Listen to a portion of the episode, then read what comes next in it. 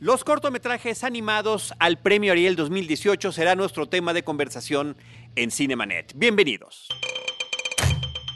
El cine se ve, pero también se escucha. Diana Gómez, María Ramírez, Roberto Ortiz y Carlos del Río. Cinemanet. Cine, cine, cine y más cine. Bienvenidos. www.cinemanet.com.mx es nuestro portal, un espacio dedicado al mundo cinematográfico. Yo soy Carlos del Río y a nombre de Paulina Villavicencio y del equipo de Cinemanet les doy la más cordial bienvenida. Agradezco a Enrique Gil, productor en el Instituto Mexicano de la Radio y de Interferencia 105.7.1.3, el apoyo para la producción de este episodio y le doy una cordial bienvenida de regreso a los micrófonos de Cinemanet a Jorge Magaña, director de Shorts México. ¿Cómo estás, Jorge? Bien, muchísimas gracias por, por, la invitación para hablar de cortometrajes. Gracias a ti por promoverlo siempre, por estar al pendiente de lo que sucede en ese mundo, no nada más a través del festival, sino que en el año que transcurre entre un festival y otro, eh, pues estás constantemente con una serie de actividades de promoción, exhibición, eh, y apoyo al cortometraje que creo que todos los cinéfilos te agradecemos. Y en este caso, eh, lo dijimos en el episodio anterior que platicamos sobre cortometrajes documentales, estar encontrando los espacios y las ventanas de exhibición junto con la academia para que el público pueda tener la oportunidad de disfrutar los cortos nominados al premio Ariel pues eso, eso tratamos de, buscar más ventanas para, el cortometraje y para que la gente tenga más, más acceso a, estas producciones y que también los creadores, ¿no? que no solamente son los directores, sino todos los que están detrás de, estas personas y de los productores, este, pues vean su, su trabajo, ¿no? que no se quede enlatado, sino que, y compartirlo con el público, que es lo que cualquier creador es lo que quiere, ¿no? Finalmente, y particularmente en el cine, que es una experiencia que se va compartiendo. Sí. Y eso desde nuestra trinchera también, Jorge, es lo que hacemos a través de Cinemanet. Pues vamos a platicar de estos cortometrajes animados. Platicábamos la semana pasada el tema de las duraciones, de los mm. cortometrajes en general. Y bueno, aquí estamos en los extremos. Eh, me parece que como regla un poco general, eh, involuntaria podría ser, pero que podríamos encontrar sus razones, los cortometrajes documentales son siempre los más largos, los cortometrajes animados son los más eh, de corta duración por el tema del trabajo que implica tanto el stop motion, el dibujar, el pintar, dependiendo de las técnicas que se utilicen en animaciones digitales. Y los de ficción son como los más moderados, ¿no? Son los que están como más centraditos. Vamos a hablar de trabajos que son cortos en duración, muy cortos, pero que nos han traído cinco historias muy interesantes eh, de las películas que quedaron nominadas al Premio Ariel 2018. Claro, sí, y recuerda, como tú lo dices, este, siempre los cortometrajes de animación van a ser muy, muy cortos por el grado eh, de dificultad que tienen para, para realizarse y también lo costoso. Lo costoso y, la inversión de tiempo tan tremenda que tenemos en ese sentido. ¿Con cuál vamos a arrancar, Jorge? ¿Te parece si empezamos con un, un eh, cortometraje que se llama Última Estación, que es una producción del Instituto Mexicano de Cinematografía, hecho por Héctor David Cabrera, y este, precisamente hablando de, de, las técnicas que van a ver mucha diversidad en estos cortometrajes nominados, vamos a ver la, historia de, un personaje que, está en la Ciudad de México, es una historia urbana, todo el fondo lo van a ver negro y eh, creo que la característica principal de, esta historia eh, eh, platicada visualmente es precisamente la noche, y cómo a través de, pinceladas que puedes ver que son a través como neones, pero también como acuarelas, ¿no? Cómo van dibujando a los personajes de, la noche en la, en la, Ciudad de México. Quiero imaginarme que la Ciudad de México. No, sí es la, Ciudad, de México, sí es la Ciudad de México. Porque pasa un tamalero y eh, cosas sí, de esos. exactamente. Ricos y deliciosos tamales. Sí. Eh, Última Estación es, como tú dices, una historia urbana nocturna es lo que sucede en una noche en esta ciudad. Es una película que nos habla eh, sobre esta despersonalización que tenemos en la ciudad, también de repente sobre los ritmos frenéticos. Creo que eh, lo que se maneja de una manera muy interesante es la sensación de desamparo que sienten un grupo de personajes cuando se suben a un microbús y el, el que creo que le hemos vivido muchos de los que vivimos en esta ciudad en algún momento, a veces más o menos seguido de lo que quisiéramos, eh, cuando de repente arranca como loco el conductor de este vehículo. Sí, eh, tienes mucha razón. Eso yo creo que es lo que hace interesante a este, este cortometraje. Cómo puede haber esa empatía y nos podemos identificar con el personaje. Una vez que te subes a un microbús, no sabes cómo, cómo va a terminar, quién va a subir, quién no va a subir, qué tipo de conductor nos va a tocar. Y en este caso sí vemos algo este, muy, muy, muy fuerte de eh, cómo ves al personaje. Eh, desvalido dentro de, un microbús. Sí, y, estos intentos de aproximarse y detener a este hombre. Ahora, lo que sucede después en la película en tan solo seis minutos, me parece que es una alegoría interesante, una serie de metáforas que hablan sobre la despersonalización en nuestra ciudad, sobre la mecanización, pero también un trasfondo que nos lleva a una historia como de ciencia ficción. No quiero yo revelar el tema del final de la película, cuál es esta última estación del título referido, ¿no? Del el que le da nombre a la historia, pero creo que lo podemos emparentar con estas clásicas historias de ciencia ficción tipo George Orwell, Aldous Eh, no sé si haya sido la intención o no de, Héctor Dávila Cabrera haber, haberse acercado. Sería interesante poder. Y mira, qué lástima también que no podamos tener el tiempo de poder platicar con cada uno de los 15 eh, nominados en esas categorías y por eso te estamos llamando a ti, que tú conoces sus trabajos, en muchos casos los conoces a ellos, eh, pero este me gustó mucho esa historia y también el trabajo y el diseño sonoro que tiene, porque así como está el tema de las pinturas porque no es el, lápiz únicamente, sino hay diferentes técnicas de pintura para animar esta historia. Es también el diseño sonoro que nos hace sentir que, está, que es, aunque sea eh, transformada por la animación, sabemos que es la Ciudad de México. Sí, sin duda. Y que no pasemos por, no pasamos ni por el, el Zócalo, el centro, el Ángel, no, pero sabemos que es nuestra ciudad, ¿no? Sí, sabemos que es algún barrio de, cualquier barrio en, en, la Ciudad de México. Y como dices, a la vez que es tan, como tan impersonal, pero a la vez como no, la gente no va a ver rostros, ¿no? Tan definidos que eso también nos hace que podamos ser cualquiera. Que se pueda uno identificar ah, con, esta, con esta situación. Pues ahí está, última estación, eh, como la primera película comentada en esta categoría de cortometraje de animación. Sí, y fíjate, otra, el caso de Poleangular, que es un cortometraje de Alexandra Castellano Solís que también es un cortometraje producido por el Instituto Mexicano de Cinematografía. En este caso se va, son, son como de, los pocos animaciones que, ha habido como en México que son como tan conceptuales, que son como más densas, se puede decir, en su narrativa, inclusive podrían ser como más europeas, ¿no? De, algunos personajes que, buscan, eh, eh, que también no son unas animaciones clásicas en, sus, en su hechura. Sí, es, es, sin duda de los cinco trabajos el más abstracto de todos, completamente abstracto. Creo que es el único que no tiene diálogos, eh, donde los personajes no se comunican y donde hay una situación como de introspección de cada uno de ellos. Es, es em, el tema de, que se llama poliangular eh, tiene como diferentes interpretaciones. Por una parte son los ángulos con los que están creados estos personajes y sus transformaciones, porque también sufren transformaciones en estos momentos reflexivos que cada uno va teniendo mientras están jugando un juego extraño de mesa. Sí. Pero también sobre las muchas posibilidades que nos dan los ángulos en, en lo que tiene que ver con nuestra vida. De repente hay un personaje que parece que únicamente está dando vueltas, hay otro que puede pasar hacia un tema como más eh, eh, iracundo de repente, cambios de, humor y de modalidad, y, que, y que es un trabajo de que en ocho minutos de repente te puede dejar, dices que de repente es pesado, pero también te puede dejar hipnotizado. Sí, sí, sí, definitivamente, como lo van creando precisamente eh, los, los personajes, que son muy, muy característicos precisamente por los ángulos como están hechos, con esos este, vértices también que son demasiado en, picos, pero a la vez también ves como un grupo de personas, como dices, jugando, como si estuvieran jugando póker, ¿no? Pero en realidad están eh, buscando un, un elemento, una forma geométrica y también cómo se van como desdoblando incluso. Entonces sí es demasiado como abstracto. Sí, totalmente, totalmente abstracto, este, totalmente. Y visualmente los tonos que los puedes ver, o sea, la gente que, que se lo imagine prácticamente como unos, unos robots, como unos danzantes, ¿no? Que puedes ver ahí, este, no, a veces veía yo como unas cuestiones como de eh, cuestiones rupestres, como que imaginaba, y también por el tipo, la paleta de colores, los grises. Grisáceo completamente, ¿no? Entonces, también ver, y que también, aunque tenían rostro estas personas que eran únicamente unas, unas líneas, este, pues no expresaban como muchas emociones. Y de repente por ahí otros personajes que me llaman mucho la atención son esos que están hechos como de estambre, ¿no?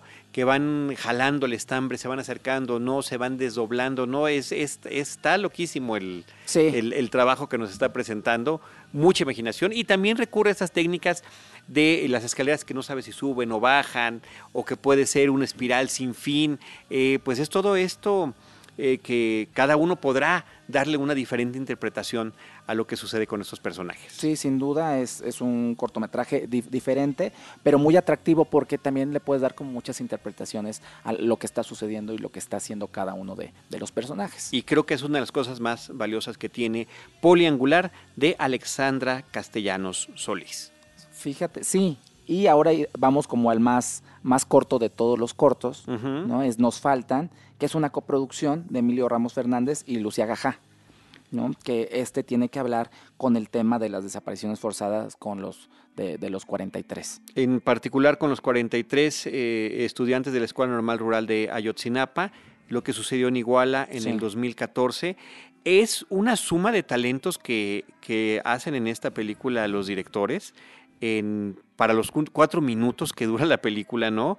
En la música, Jacobo Lieberman, que es el que, pues, eh, tantos reconocimientos de Ariel ha ganado, ¿no? Él ganó con El hombre que vio demasiado, eh, con La jaula de oro de Diego Quemada 10, con Carrier 250 metros de Juan Carlos Rulfo, con Desierto Adentro de Rodrigo Pla, eh, hizo la música de Tempestad de Tatiana Hueso, y la abstracción que, que, se hace con una serie de reflexiones que escuchamos, porque realmente no vemos o sea, ese es el tema, pero no vemos ni lo que sucedió ni lo que pasa después, sino diferentes interpretaciones que nos llevan de un estado, primero, en, digamos que en los primeros dos minutos, no lo, no lo sumé, pero es como mitad y mitad, ¿no? Sí. Que es este asunto de lo que pudo haber sucedido, gritos y demás, y de repente otro tipo de paz que viene después, ¿no? Sí, que, el trabajo también es más de, de, sonido. El sonido de Alejandro Di Casa, por ejemplo, ¿no? Porque podríamos decir que a nivel de animación no hay, no hay tanta, es como muy parco, pero muy ilustrativo. Es como una, una postal. ¿no? Y lo que revela más la situación precisamente es todo el audio, todo lo que estamos escuchando, imaginándonos, acompañados con esta, con esta ilustración. El diseño sonoro de Alejandro Di Casa de verdad que es, es, complementado con esta música de Jacobo Lieberman. como muy, muy potente. Y, por supuesto el tema que está tratando, ¿no? No, y que Jacobo, pues ah, bueno, ahora sí hace a lo que se dedica más, que después hablaremos en un cortometraje. Sí, de otras cosas que, ya lo he visto en muchos cortos, que es ya multifacético. Muy bien, muy interesante. Pues bueno, a mí me, me, me gustó mucho este corto. Me gustó mucho, me sorprendió mucho.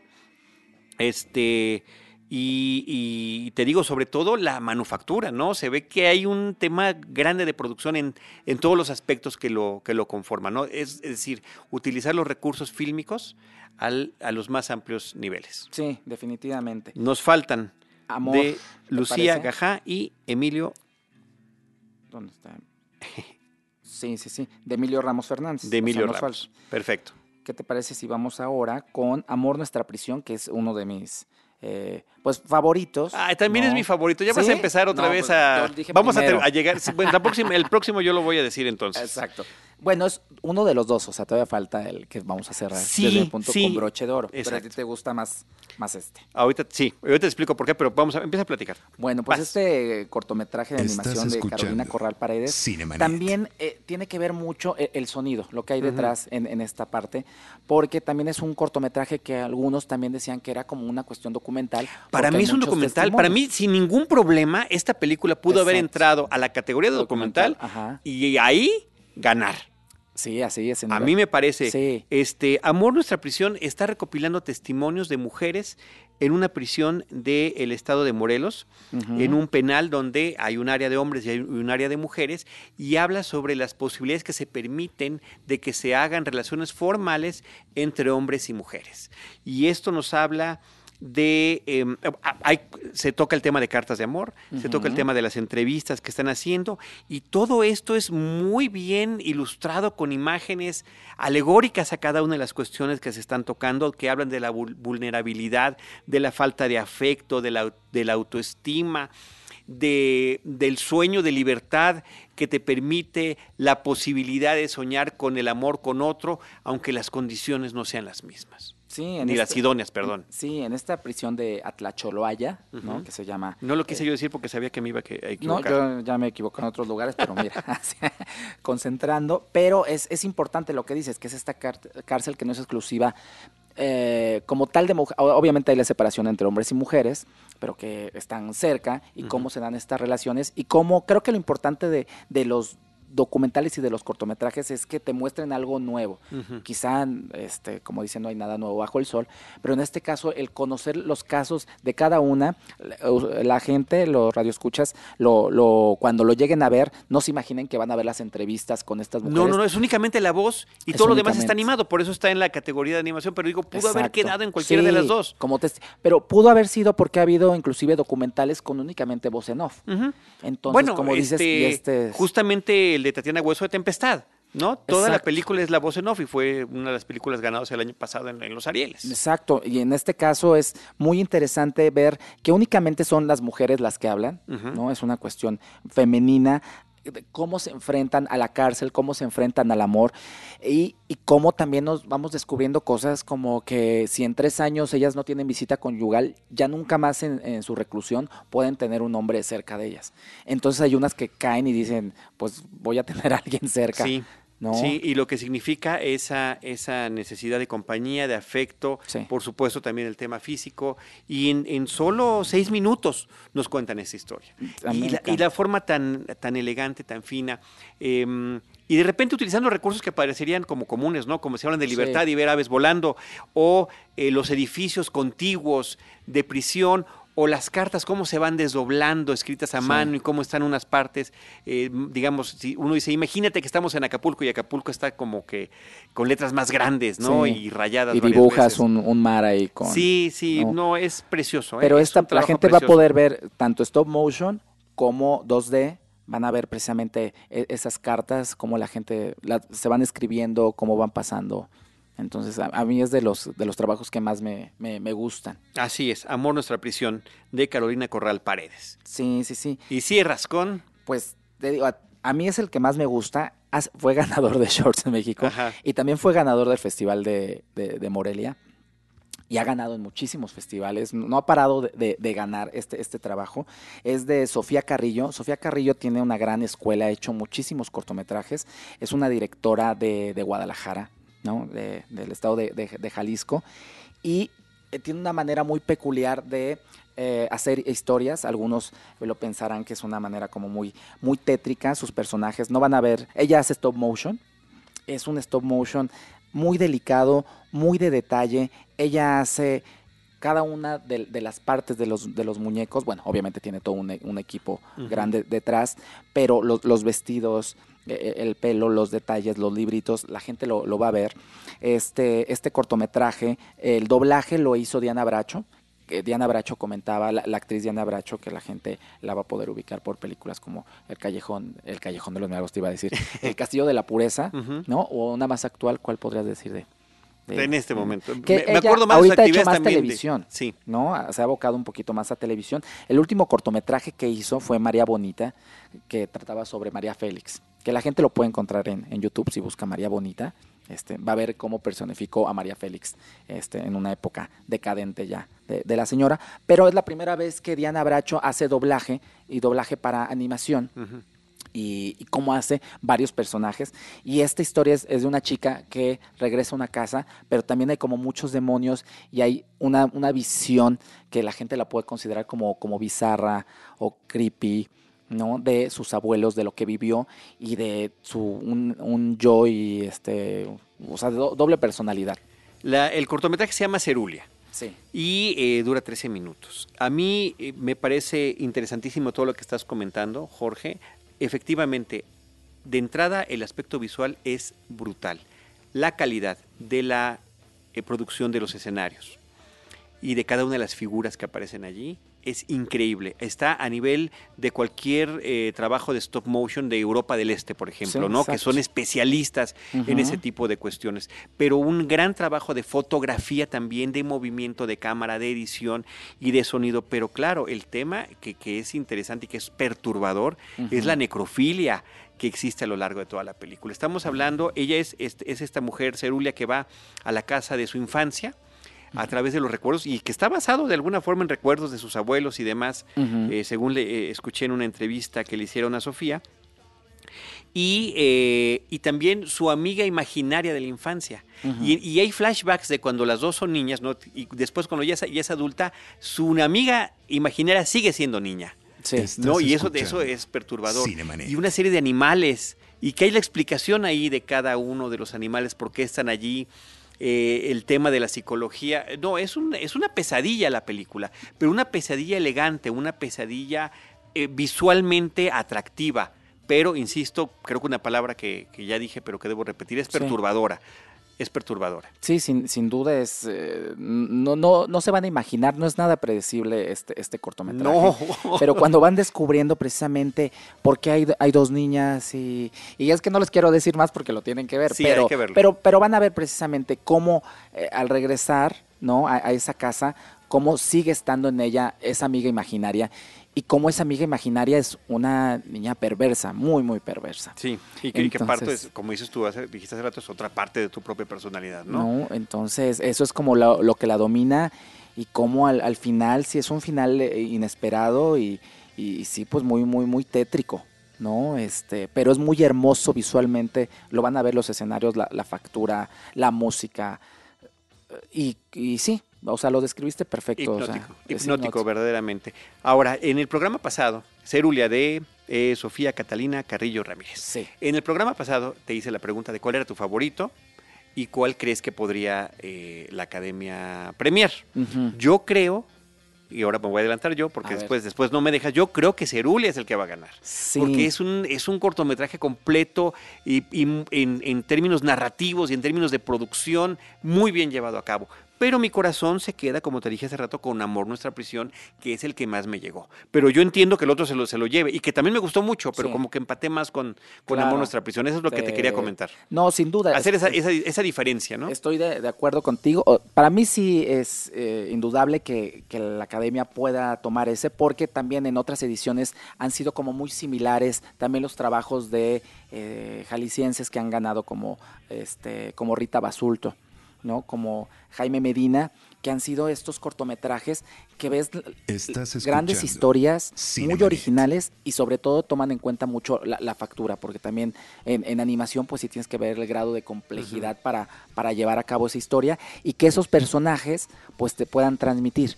Quizá no es que eh, el, segundo que, nos guste eh, a través del sonido seamos más simpáticos y no es que sea como chantajista, pero como que es más fácil empatar, ¿no? Y este, el, el hecho que un, un, muñeco, o sea, que podemos decir inerte, te transmita una emoción, creo que eso sí, tiene un valor enorme. Eso es lo que lo, subiría y más cuando te pone tan, te queda uno tan, tan mal como tan perturbado de, ¿qué está haciendo? O sea, está muy mal. ¿Quién lo escribió? Así es, así es, así es. Habría que platicar con ella. Sí. Pues bueno, ahí están los cortometrajes animados nominados al premio del 2018. Jorge Cerulia, Nos faltan, Amor, Nuestra Prisión, Última Estación y Poliangular.